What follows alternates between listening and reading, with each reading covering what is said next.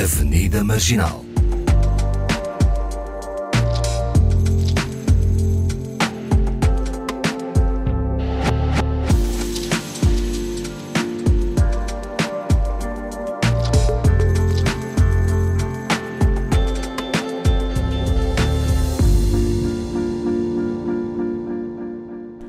Tarde, mais um encontro na Avenida Marginal com Iara Monteiro e Paulo Pascoal. Trouxemos para a conversa de hoje a moçambicana Sónia Sultuane, artista plástica, poeta, cronista e curadora. Bem-vindos à Avenida Marginal, mais uma vez para o Paulo e para a Iara. A Sónia é a primeira vez. Olá. Olá, Olá. caros ouvintes. Olá. Hello, hi. Falamos hoje do potencial eh, e da força do ser humano em situações limite, no momento em que tudo parece perdido e em que muitas vezes a morte é o caminho mais imediato. A Sónia foi diagnosticada com um cancro linfático, acho que é o cancro linfático, há alguns anos, e hoje é o testemunho de resiliência. Sónia, eh, eu gostava que nos descrevesses uh, o momento em que sentiste que a tua vida nos próximos tempos seria, uh, não seria a mesma e, e, que estavas perante uma nova batalha na tua vida? Aquele momento que de facto tudo deixou de ser o que era. Fui ao hospital, uh, ia fazer, portanto, disseram-me que eu estava com um problema na tiroide.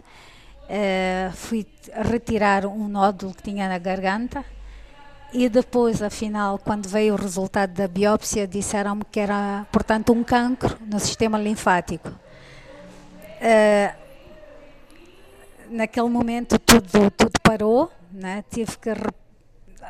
Quer dizer, entrei em estado de choque, porque não estava à espera que tivesse um segundo cancro. Já tinhas foi tido? o meu segundo cancro. Uhum, já Sim, já tido. tinha tido um. Portanto, tive um cancro há mais ou menos nove anos, depois voltei a ter este do sistema linfático, vai fazer agora cinco anos. E, e foi um choque porque, pronto, não, não, estava à espera, não queria, não é? estava incrédula, porque pela segunda vez eu acho que, é, pronto, a notícia foi muito forte. Uh, mas eu tive que ter, fiquei chocada, mas uh, a seguir também tive que pensar que eu tinha que fazer, tinha que lutar pela vida, não é? Porque eu, eu queria viver e, e, pronto.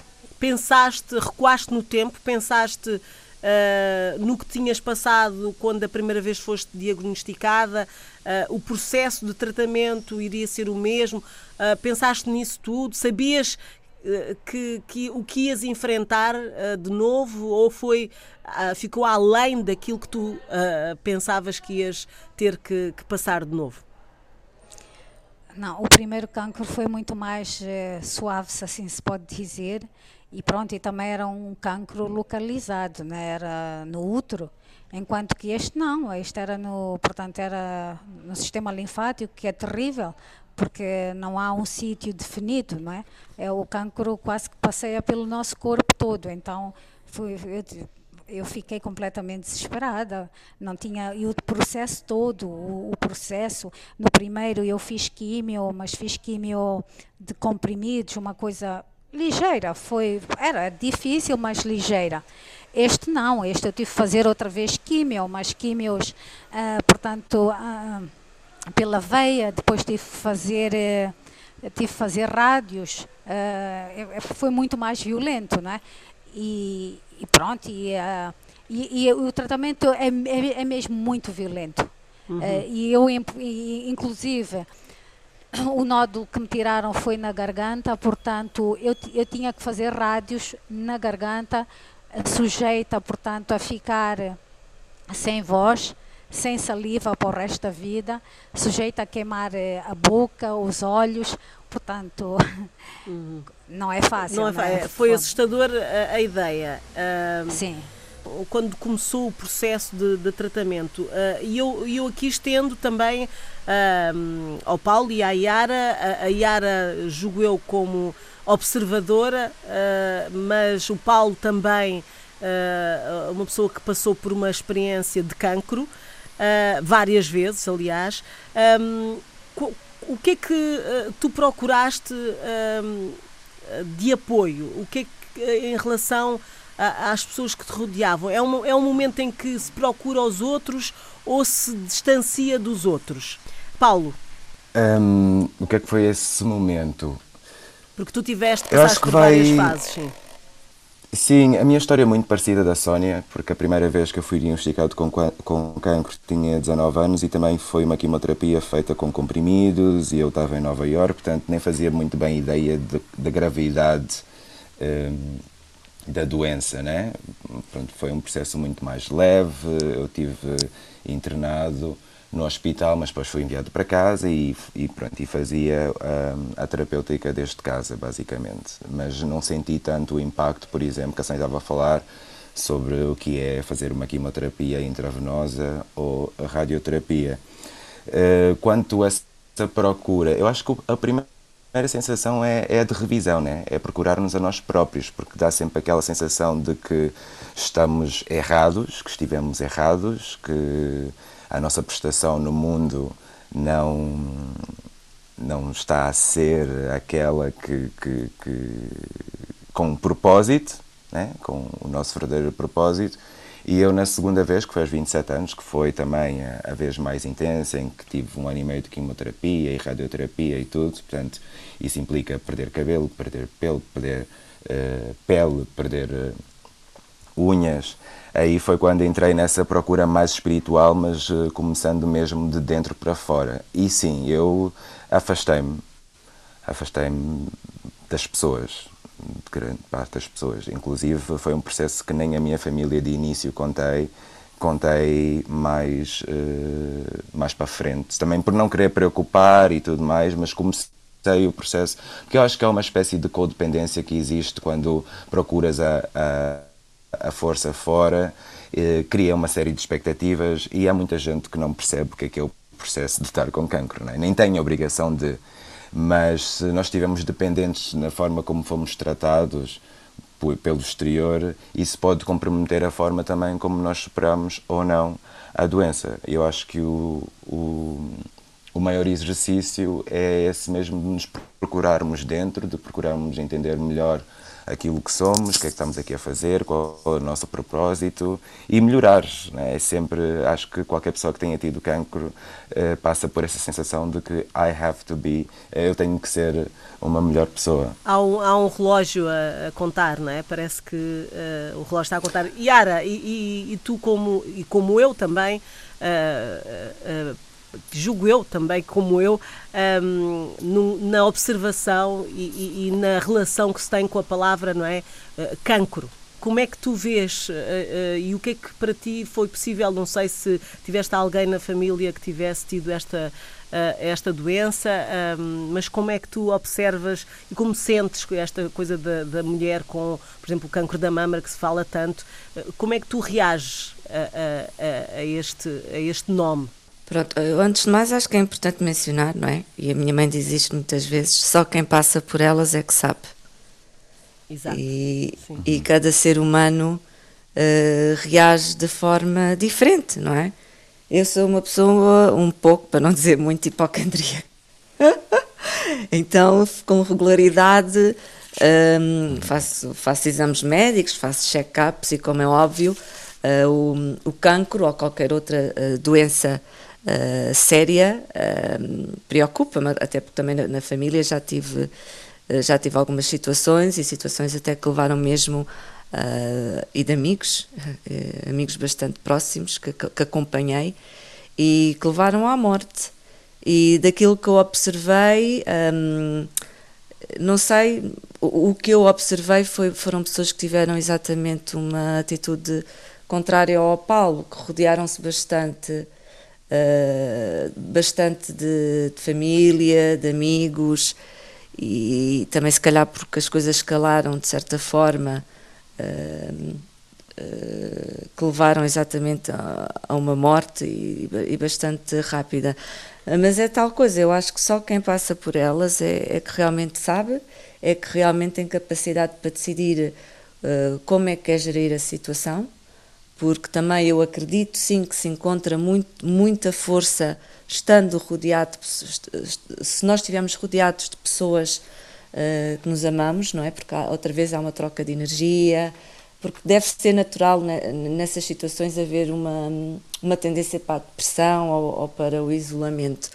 E, e, pode ser positivo, pode ser negativo. Eu acho que isto é uma coisa que é bastante pessoal. Vem de cada um, uh, não é? Sinceramente. Uh, sim. sim. Eu não. também aqui refere de contar que hum, a minha, o meu isolamento foi porque eu estava a milhas de distância das pessoas que eu mais amo, que é a minha família. Né? Eu estava em Nova York e a minha família estava já em Angola e, pronto, e, e, e pelo mundo inteiro. Eu acho que foi por isso, para também, também não ter que estar a, a criar essa hum, essa obrigatoriedade de eles terem de se mover, ou por, por perceber que havia uma espécie de impossibilidade em poder estar tão bem rodeado, rodeado da minha família, é que eu preferi mais. me distanciar, sim, uhum. desse, desse, desse, desse, a, a, a ideia, Sónia, né, para não estar à espera. A Sónia, não sei se, se nos está a ouvir, se tem estado a ouvir, como é que foi contigo? O que é que tu uh, quiseste fazer uh, uh, no momento da dor e, e, da, e toda essa experiência de cancro?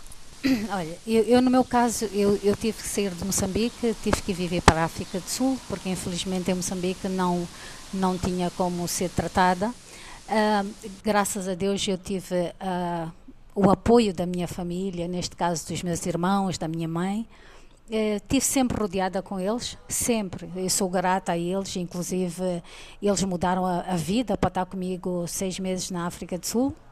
Uh, estive rodeada de amigos, muitos amigos pelo mundo todo, não posso queixar. Uh, para mim, acabei por partilhar isto publicamente porque achei que também era importante por causa do estigma.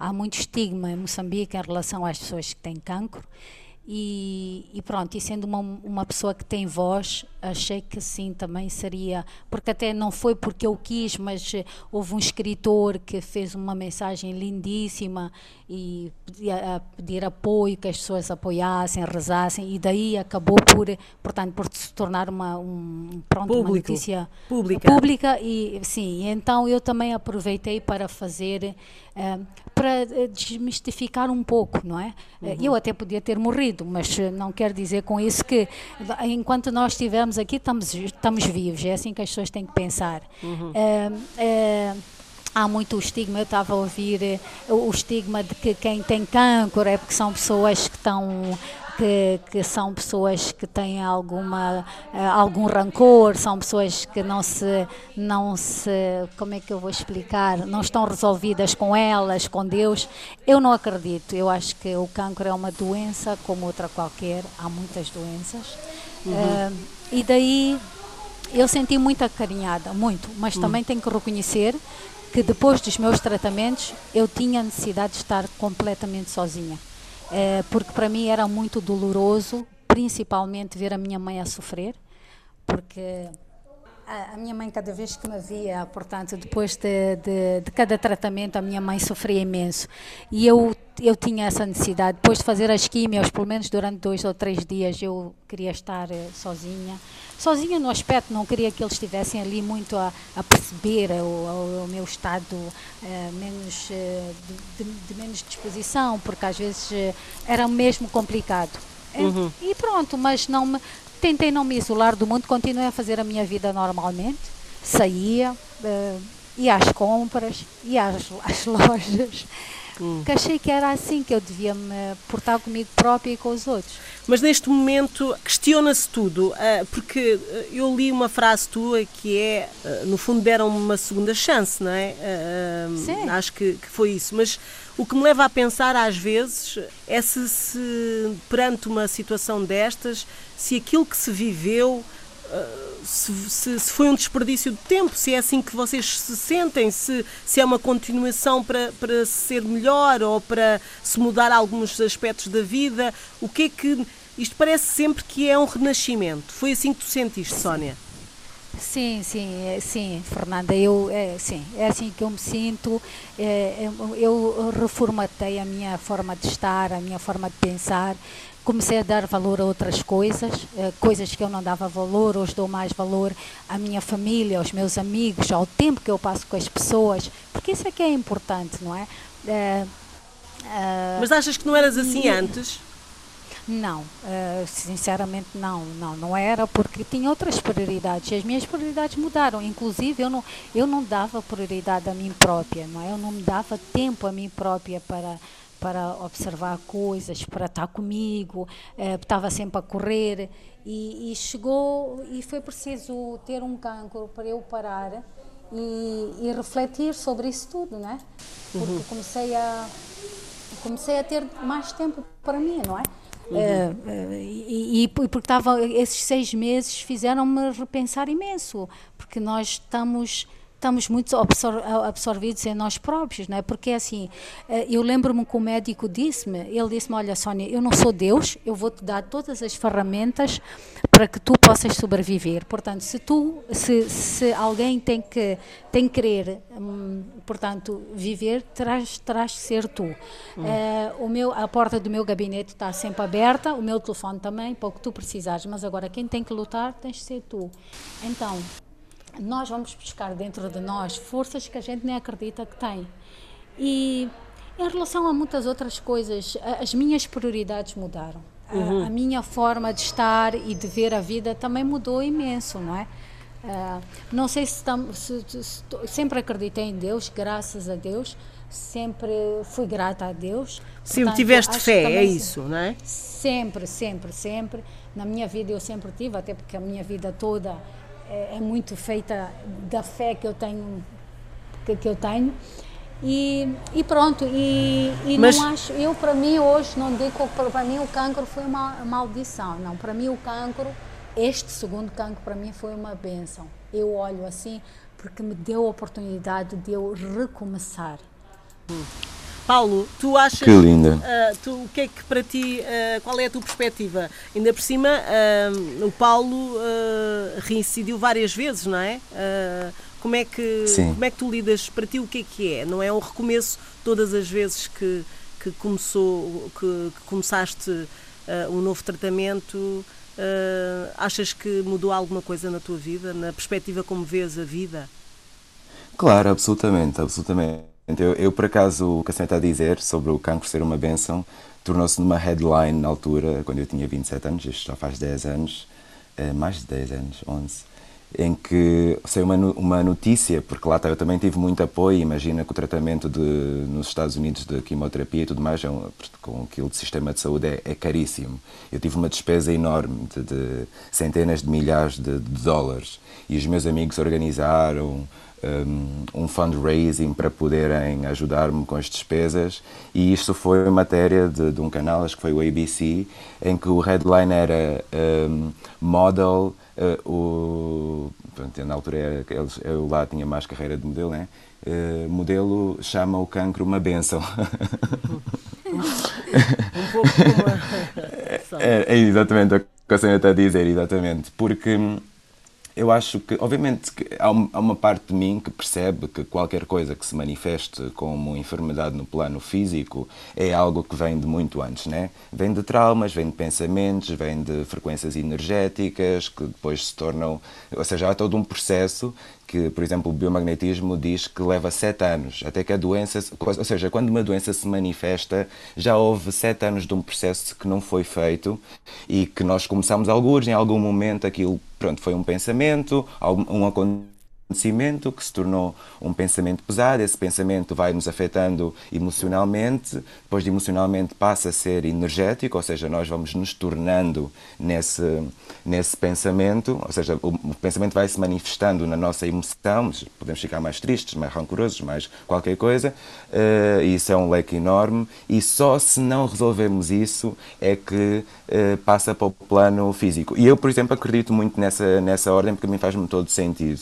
Um, o que acontece depois do cancro é que eu não me permito esperar, ou seja, eu agora reviso-me diariamente. Sacodes seja, logo, não é? Sacodo logo, ou seja, se há uma se há uma, uma situação desagradável, um desentendimento, Sim. qualquer coisa, eu tento logo resolver isso e nutrindo-me e tentando processar porque é que a situação me deixou mal, o que é que se está a passar, conversar, se forem pessoas, conversar com as pessoas, abrir sempre espaço para esse diálogo, mesmo para não arrastar essas sensações que muitas vezes nós nos fechamos e ficamos a remoer em coisas, e essas são as coisas que em sete anos trazem-nos uh, os cancros. Isso é um conceito. Portanto, isto não é científico, mas também pode ser, porque meu cientismo é científico, mas pronto, para não. É, é, é, é assim que tu é, pensas. É, cada um. Exatamente. Né? Então eu faço essa revisão já diariamente e, obviamente, cada vez mais tento. Uh, evitar qualquer tipo de conflito, né? Ou seja, isso é para mim é, é, é Uh, condicionamento número um, ou seja, a imposição número um é, ok, no conflicts. Então, sítios tóxicos, pessoas tóxicas e tudo mais, eu salto automaticamente fora porque não quero. Tenho que ter mesmo esse cuidado, né? porque o meu corpo também já está fragilizado. Foram várias vezes que isso aconteceu e a ideia, quando, por exemplo, reincido como reincidiu há, há quatro anos, e eu já venho a fazer esse trabalho desde os meus 19 anos, quando reincito, pensas, oh meu Deus, tipo, porque é que me está a escapar, né? Porque não penso em como a maldição, não penso nada disso, só penso, pá, mas porque isto também pode ser alimentação. Eu fumo, né? Ou seja, eu ainda fumo, eu não me privo de nada. Eu tenho uma vida eh, super eh, normal, punhamos assim, saudável, mas pronto, também com as minhas, com as minhas fragilidades e tal, e, e, e, não me privo das coisas com a ideia, ai, agora não posso fazer, como acontece, por exemplo, a muitas pessoas que passam a ser veganas e, e não bebem, não fumam, não fazem nada. Não Pronto, vivem. São, são opções. Eu, eu prefiro, pronto, se as coisas me dão prazer e se eu gosto de fazer e tal, e tenho uma vida muito ativa, por exemplo, porque depois lá está, o caso do, nós temos o mesmo cancro, hum, não é nosso, né, Sónia? Mas pronto, o meu cancro também é. O meu cancro, lá está eu, lá estou eu. O cancro, o cancro que é também do sistema linfático. É, é, um, é um linfoma. A Sónia foi operada no, na garganta, eu fui operado atrás, na cervical. Também era o, o nódulo maior que eu tinha. Eh, perto de, do sistema nervoso central e, portanto, operar aquilo, se ele crescesse mais, podia afetar-me a motricidade. E então, os, como estava muito perto do sistema nervoso central e da membrana cerebral, os médicos decidiram operar. Um, mas isso para dizer, por também ser um sistema, um cancro do sistema linfático, o sistema linfático é o responsável por nos proteger das agressões exteriores. Né? É o sistema que limpa o nosso organismo das infecções, de tudo o que é tóxico. E então isso há uma espécie de metáfora também, né? Eh, no nível de toxicidade que quando reaparece, quando o cancro reaparece, eu penso, pá, ainda há um certo nível de toxicidade que eu me estou a, que, ou que me está a escapar. E é aí que vai sempre a minha atenção, ou seja, o que é que eu ainda não trabalhei sobre que continua a, a trazer essa, essa reincidência. Uhum.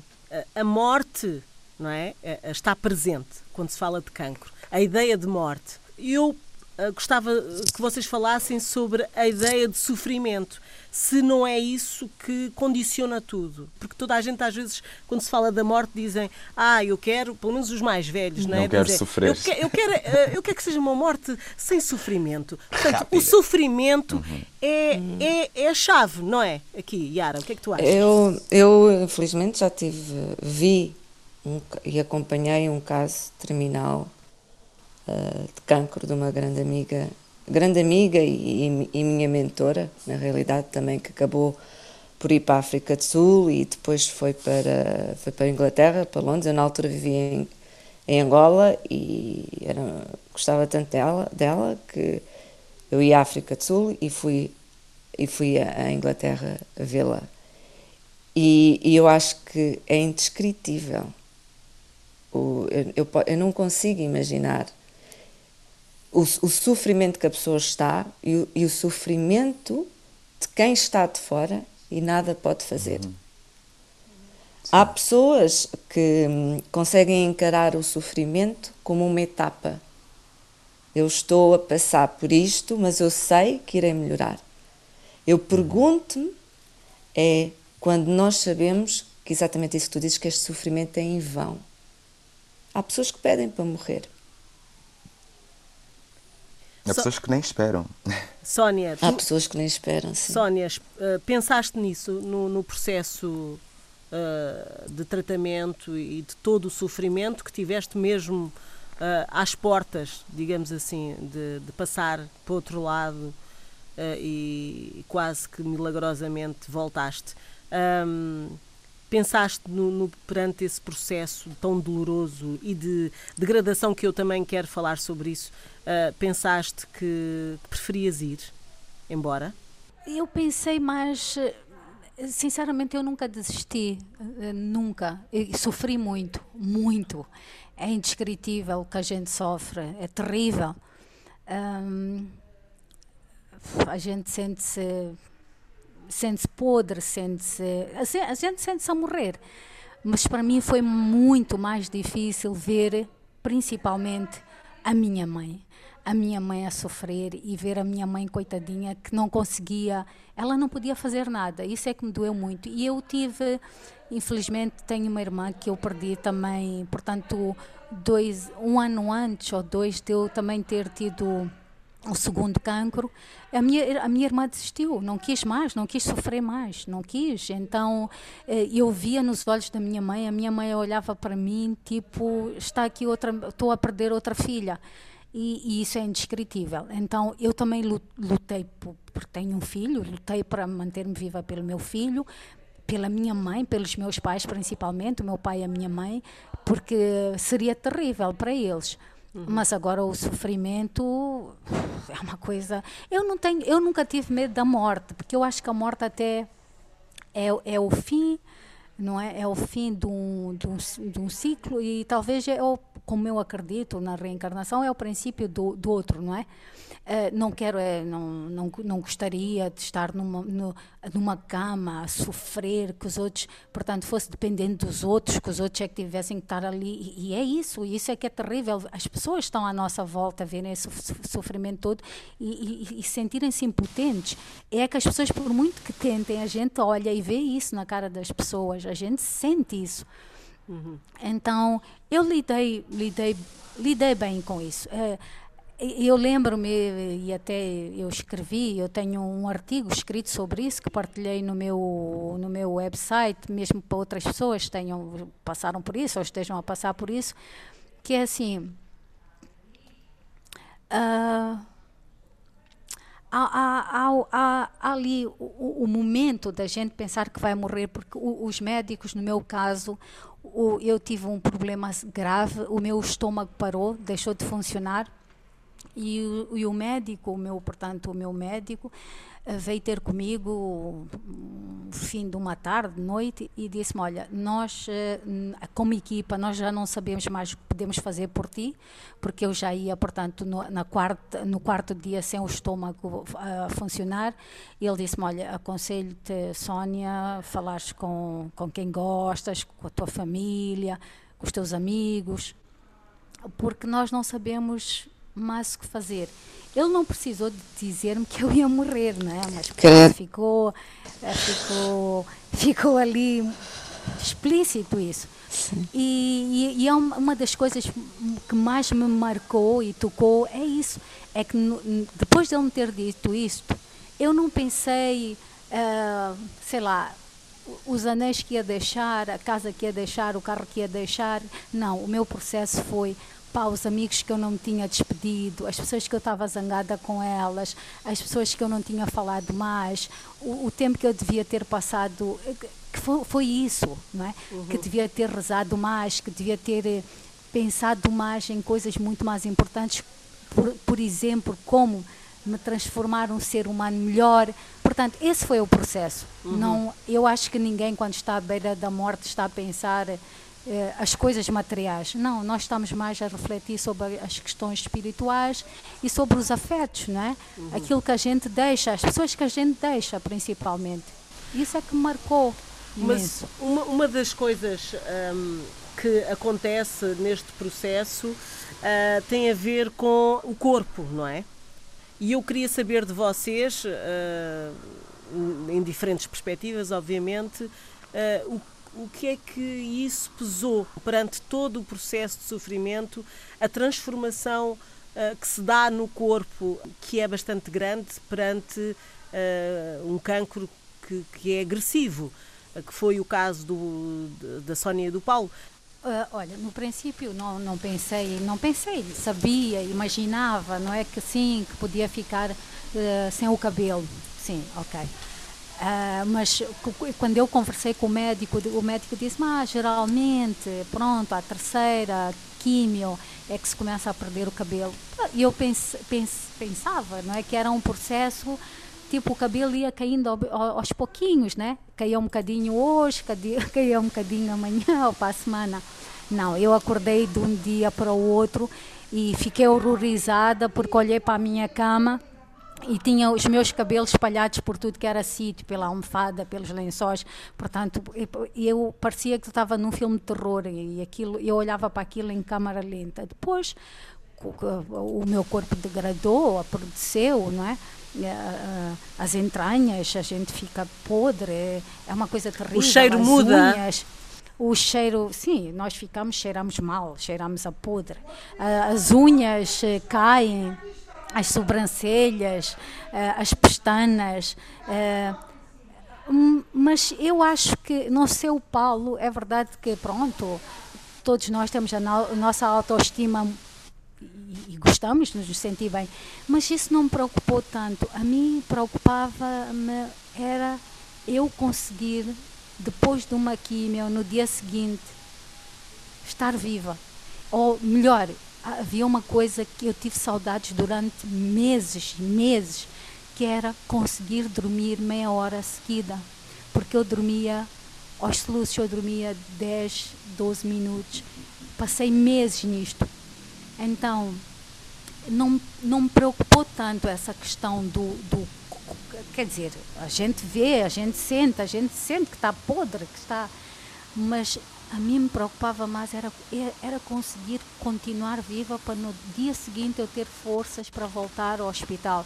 Porque isso é que é, isso é, que é terrível, é que uma pessoa vai ao hospital, não é? a gente sabe que aquilo é tão violento. Há dias que a gente diz assim, mas por que, que eu vou continuar a fazer isto? E eu tive reações horríveis em relação à químio, porque era como se eu tivesse literalmente toda cortada e metiam-me de, dentro de uma banheira cheia de álcool cada vez que me faziam a químio, porque era isso mesmo que eu sentia. E eu dizia assim, mas para quê? Mas depois dizia, não, eu quero, eu tenho que manter viva, não é? Uhum. Eu quero continuar a viver.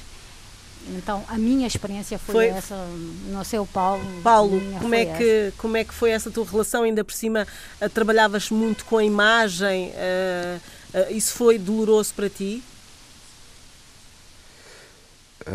Pois eu partilho muito da, da, da, experiência da Sónia. Acho que é, é das poucas vezes que, tô, que isto me está tá a deixar muito afetado.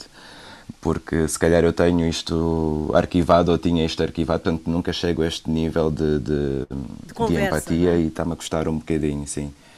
Um, mas foi isso, acho que a fisicalidade não tem tanta, não tem importância, não é? Porque há um outro processo que está a decorrer que é muito mais importante, que é esse de sobreviver e de aguentar o, o tratamento e de aguentar essa dor, como a senhora estava a dizer, e acho que foi assim das definições mais incríveis sobre a quimioterapia, que é mesmo isso, é como se estivesse todo cortado e posto numa banheira de álcool, porque dói-te o corpo inteiro. E então, apesar de veres o teu corpo a deteriorar-se, e no meu caso sim, porque né, sempre trabalhei com imagem, carreira de artista, modelo, música e não sei o quê, uh, e sempre bastante elogiado nisso também, né? Portanto, era sem dúvida um dos meus uh, pontos de, de, de de engajamento com tanto com o público como na própria carreira. Né? Isto é como quando se serve um, um prato à mesa na, na, nossa indústria, a imagem conta se calhar mais do que 50%. Eh, porque isto é o que abre as portas muitas vezes, né? Uh, infelizmente é assim e pronto, e é o que é, não, sem julgamentos, mas é. E, e, e, ver isso, depois esse processo todo, do cabelo, das unhas, da pele, da dor, de, de tudo, dos olhos sem vida, né? de não te conseguires reconhecer. Eu tive, houve uma altura que eu tive que retirar espelhos de casa.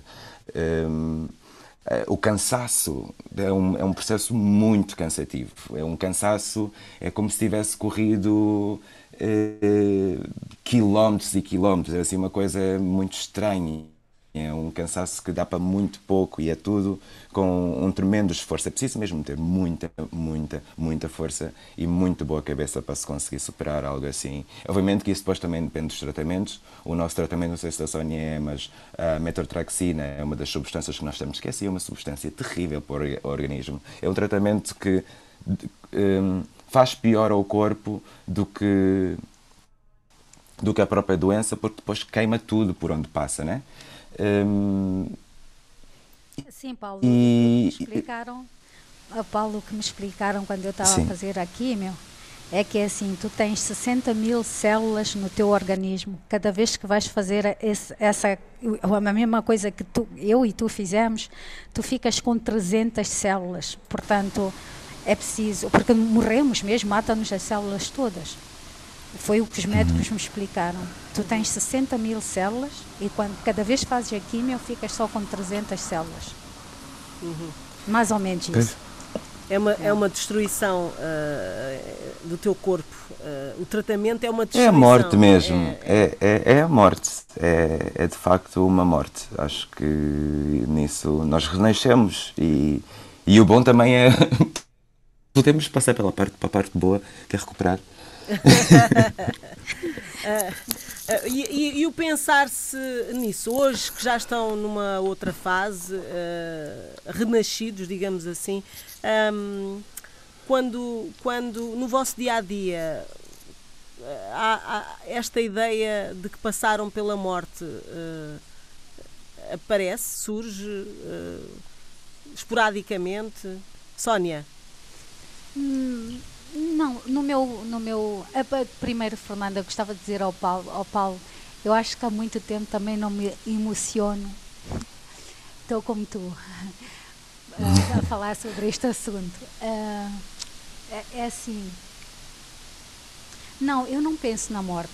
Não penso, não, não penso. Agora, é verdade, cada vez que venho a, a, Portugal, como estou agora, neste momento em Portugal, cada vez que venho para fazer os exames, fico sempre um bocadinho mais desconfortável a pensar: hum, será que já estou limpa, não é? Uh, porque. Mas é, é, é, é, uma coisa muito esporádica, é só quando, quando realmente venho fazer o, os meus, o controle. Caso contrário, não, não, não, não penso nisso, até porque senão seria uma tortura, né?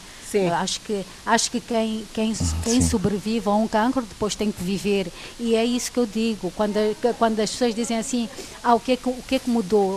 Uh, dizes que é uma segunda chance, exatamente. É uma segunda chance porque eu quero viver o melhor que eu posso, os melhores momentos que eu posso. Eu vivo o meu dia a dia já não faço grandes planos, o que, é que vou fazer daqui a 10 anos, como eu fazia ou daqui a 5 anos. Não, eu tenho que pensar é o que eu vou fazer amanhã. É verdade, também não sou uma irresponsável, mas faço já, uh, uh, programa a minha vida talvez um ano. Já não programa a minha vida há 6 anos, ou há 5 anos, ou há 10 anos. Isso já não faço. Não uhum. faço mesmo. Paulo, tu também uh, uh, não projetas o teu, o teu dia a dia para um futuro muito longo? Uh, como é que é? Não, eu, eu nem para amanhã. Não, há coisas que tu projetas para amanhã e para a próxima semana, nomeadamente o programa. Sim, sim, sim. Mas é, é muito isso, é muito a mesma coisa, ou seja, é não tomar a vida por, por garantido, é, é, é, estar presente, né? Acho que o que se aprende também é essa, é o estar presente, é aproveitar cada segundo, cada pessoa, cada momento, mantermos-nos alinhados e, e estarmos despertos. Depois isso é o que se ganha também com quando passamos por essa por essas situações que a nossa espiritualidade, uma espécie de alinhamento que vem quando usamos bem essa ferramenta, né? E que e tornamos-nos muito mais intuitivos, então sabemos automaticamente o que, é, o que é que é bom, o que é que não é bom, o que é que pode ser melhorado, e, e, e é só honrar isso, né? É só uhum. saber, ok, eu não estou bem aqui, e honrar logo, ok, não estou bem, tenho que ter a coragem, ou, ou a audácia, ou a sensatez de, de, de de me retirar disso, porque depois é isso, quando não, não quando traz a tua essência, né? quando não ases logo naquilo que sabes que já não está a fazer bem, para mim já está a abrir uma portinha para, sabes, para, para depois um de um tempo... Para um eu... mal, não é? Exatamente, por isso é, é, tudo muito mais imediato para mim. Eu honro muito essa coisa da presença e de estar, e, e, e, e há um nível, que eu sei também dizer, não sou irresponsável, há um nível quase irresponsável que eu, eu quando estou bem num sítio, eu não saio. eu quando estou com as pessoas que eu gosto de estar e estou bem e estou muito bem, às vezes tenho compromissos importantes, mas eu cancelo. não é? Porque eu percebo, não é? Este aqui, eu quero aproveitar isto, eu vou ficar ficar aqui, desculpem lá os outros, mas eu não vou sair daqui porque está tão bom a melhor bom sítio que pode não estar. A absorver a melhor energia. Sim, uh, Yara, sim. Então... E, e, estes testemunhos uh, são importantes. Uh, tu pensas algumas vezes na tua vida, uh, nestas experiências que tu tiveste até com pessoas uh, próximas de ti, de amigas tuas e familiares, e, e também com estes testemunhos que, que acabámos de ouvir, tu também sentes que aprendes com isso, a, a olhar a vida de outra forma? E eu acho que estas histórias de superação são importantes de serem contadas até para nós relativizarmos os nossos próprios problemas.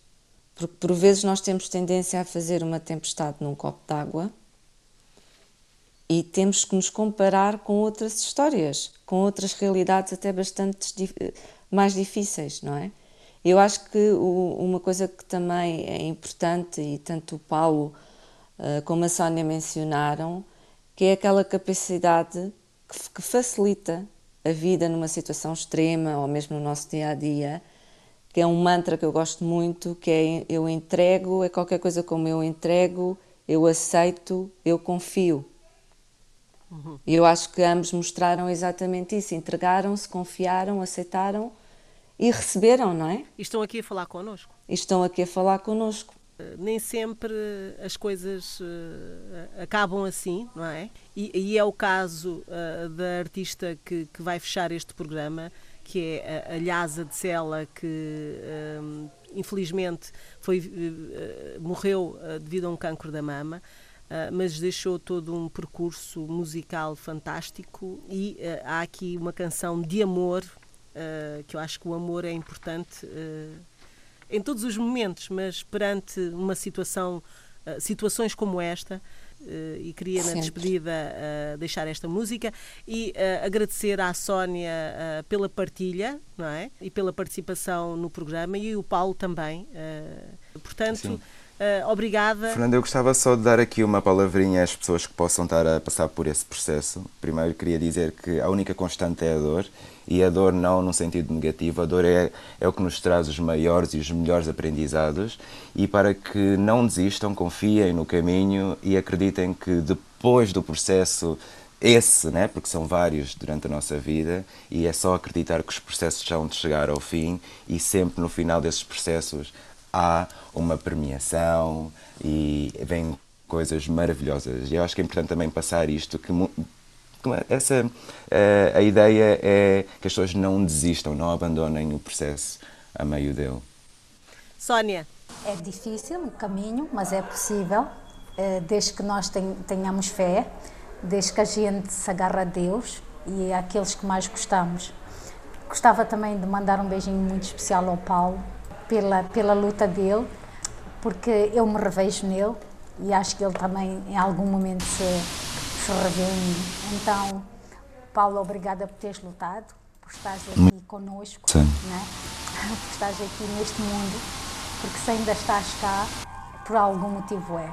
Estaremos juntos na próxima quinta-feira para mais uma conversa em uh, Avenida Marginal.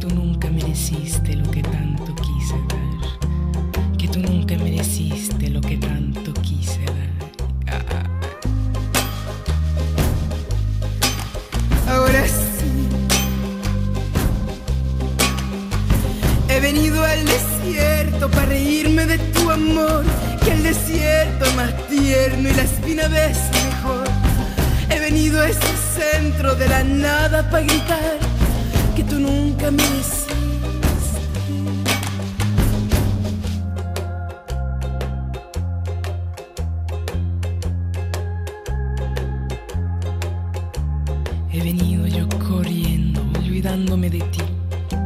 Dame un beso, pajarillo, y no te asustes, colibrí. He venido a encender